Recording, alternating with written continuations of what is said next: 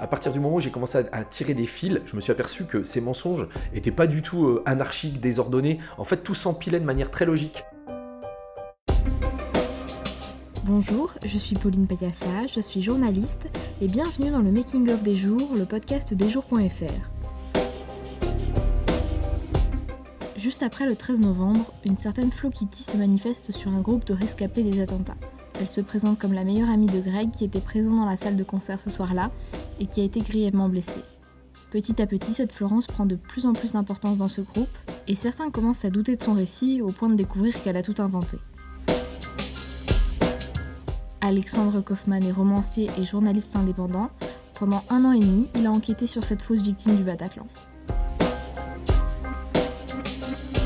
Bonjour Alexandre. Donc euh, il y a quelques mois, tu as publié le livre La mythomane du Bataclan aux éditions Goutte d'Or et qui est adapté en série pour les jours.fr. Pour commencer, comment est-ce que tu as découvert l'histoire de Florence?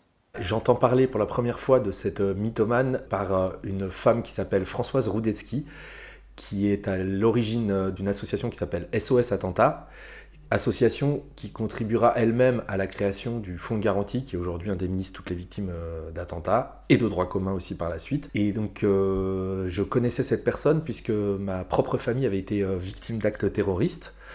Mon père a été enlevé au Liban entre 1985 et 1988 par le Hezbollah pendant trois ans. Donc en fait, ma mère s'est battue pour obtenir sa libération et Françoise Rudetsky, à travers SOS Attentat, l'a aidée. Et quand Françoise Rudetsky m'a parlé de cette histoire, elle a justement fait écho à, celle euh, qui, avait concerné mon père, puisque pendant qu'il était en détention au Liban, on avait ma famille, enfin surtout ma mère, a été approchée par des, par des, par des mythomanes et des escrocs qui prétendaient être en relation euh, en contact avec les, geôliers euh, de mon père. Et donc ils offraient de le libérer moyennant des passeports, de l'argent. Euh, voilà, c'est des gens que j'ai même vu défiler chez moi quand j'étais petit. Quoi. Donc quand Françoise Rudetsky m'a parlé du destin de cette femme, bah, ça a tout de suite entré en résonance avec mon histoire personnelle et ça m'a tout de suite beaucoup intéressé. Et euh, à partir de ce moment-là, comment, euh, comment est-ce que tu as commencé ton enquête? Quel a été ton point de départ? J'ai d'abord commencé à avoir plusieurs personnes qui l'avaient connue.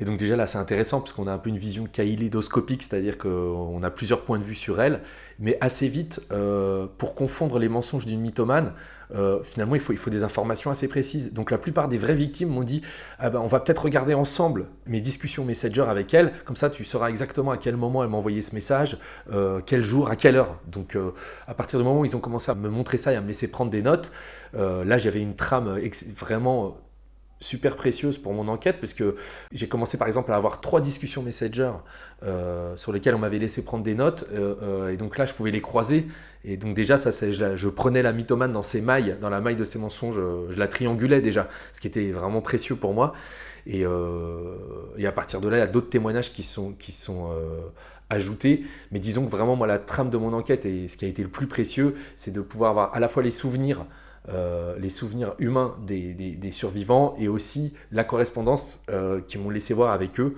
euh, avec, Florence. Et, c'est là que moi j'ai progressé dans, ce, dans, cet univers mensonger, vraiment comme dans un polar, puisque à partir du moment où j'ai commencé à, tirer des fils, je me suis aperçu que ces mensonges n'étaient pas du tout anarchiques, désordonnés. En fait, tout s'empilait de manière très logique. Donc tu t'es plongé dans les discussions virtuelles de Florence, en fait mais petit à petit, euh, ton enquête va basculer dans le monde réel, c'est ça? Voilà, une des grandes découvertes, moi, dans mon enquête, ça a été de découvrir finalement que ce, cet ami grec prétendument blessé au Bataclan, c'était quelqu'un qui existait vraiment.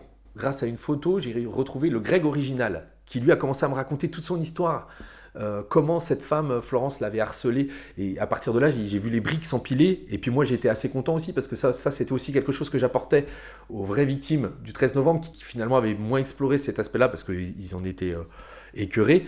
Euh, et, donc ça, ça a vraiment été, je dirais, la partie euh, plus polar de mon enquête, quoi, qui était vraiment, euh, je progressais, je m'apercevais que finalement ces faux profils Facebook, ils avaient, ils étaient inspirés de personnages réels, que ces personnages réels avaient une histoire avec Florence. Donc là, ça m'a, ça a vraiment, pour moi, c'était, en tout cas, c'était vraiment palpitant, quoi, d'avancer dans, en fait, d'avancer dans ce palais des glaces mensonger. D'où vient ton intérêt pour les histoires de fausses victimes, d'escrocs, de menteurs, de mythomanes? Parce qu'on l'a dit, c'est aussi lié à ton parcours personnel finalement, mais qu'est-ce qui te fascine autant dans ces histoires? Moi, mon intérêt pour Florence aussi, il est venu paradoxalement d'un, presque d'un point commun avec elle au début, puisque le soir du 13 novembre, tout le monde a voulu se dire Ah, moi j'étais, j'étais presque au Bataclan ou sur les terrasses, au Stade de France. Ah, je connais quelqu'un qui était. On a tous voulu se rapprocher de l'événement quand les vraies victimes, elles, essayaient vraiment de s'en éloigner. Mais nous, il y a une espèce d'élan national, on s'est tous dit, oh, j'aurais pu en être, oh, j'ai vraiment un ami qui était.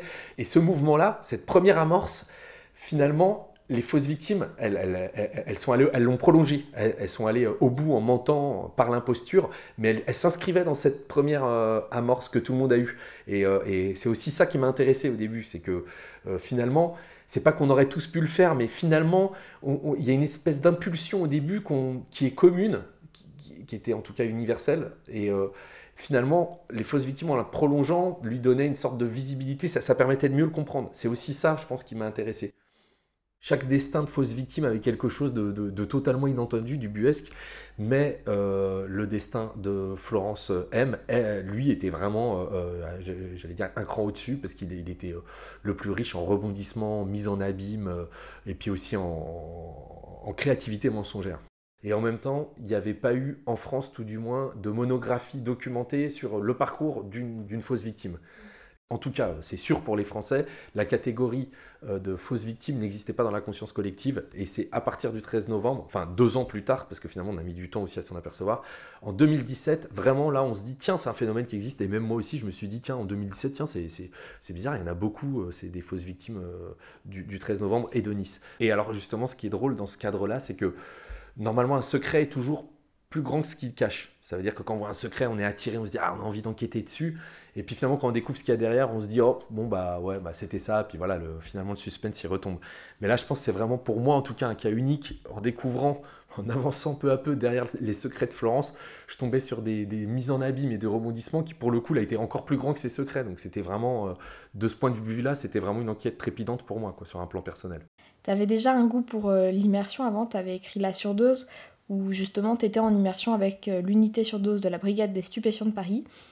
Là finalement tu fais un petit peu la même chose parce que tu vas t'immerger dans la vie de Florence, tu te plonges dans sa psyché en fait c'est vrai que plus j'apprenais à, entrer dans sa vie, plus j'entrais dans sa vie, plus je la découvrais, plus je découvrais sa solitude, euh, toutes ses blessures d'enfance et tout ça. Et donc en fait, c'était c'était pas des, excuses, mais des raisons que je trouvais. Et puis surtout, je me suis rendu compte que, la première victime de ces mensonges, c'était elle, puisqu'à la fin, elle finit par se taper 4 ans et demi de tôle. Donc euh, bon, même si elle n'a pas purgé sa peine jusqu'au bout, mais mais euh, forcément, après, on, est obligé de découvrir une part d'humanité, et, heureusement. Donc moi, évidemment, à la fin de mon enquête moi, j'avais quand même pas une, j'avais une forme de compréhension, en tout cas, euh, c'est, pas d'excuse de ce qu'elle avait fait, mais en tout cas, je, comprenais mieux euh, pourquoi elle avait pu faire ça. Quoi. C'était surtout la cause principale de son imposture. Pour moi, c'est vraiment la solitude. Quoi.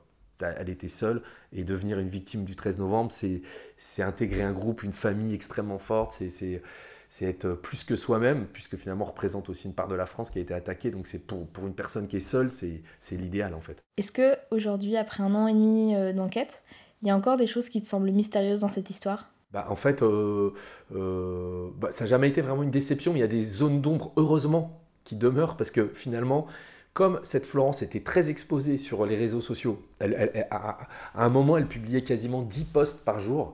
Et en fait, moi, j'étais même. Euh, ça me faisait presque peur de voir comment je pouvais, finalement, à partir de toutes ces données, comment je pouvais retracer quasiment son, son quotidien pendant deux ans. Et, et je trouvais ça quasiment. Je trouvais ça presque terrifiant de pouvoir tout savoir. Donc, heureusement, il y a des zones d'ombre qui sont, qui, qui, sont restées entières. Euh, notamment, euh, j'ai eu quand même pas mal de mal à savoir. à retracer son parcours carcéral. Parce qu'à partir du moment où, là, où, là, où les la justice refuse de, donner des informations, ce qui est un peu normal sur ça. J'arrivais pas trop à savoir combien de temps elle avait été médicalisée euh, pendant son, incarcération. Enfin, y a, et je sais pas exactement, je sais le moment euh, où elle est sortie de prison, qui était un automne-hiver euh, 2019. Mais tout ça, j'ai eu du mal. C'était une zone d'ombre, mais encore une fois, heureusement, parce que sinon, ça aurait été une vie totalement transparente. Et heureusement pour elle, parce qu'elle qui est sans doute une contrôle fric, parce que pour bien mentir, il faut être un contrôle fric. Ça, je pense qu'elle elle aurait vraiment aussi peut-être été étonnée elle-même de, de voir à quel point sa vie pouvait être transparente, tellement elle l'avait exposée dans les réseaux sociaux. La mythomane du Bataclan est disponible sur lesjours.fr.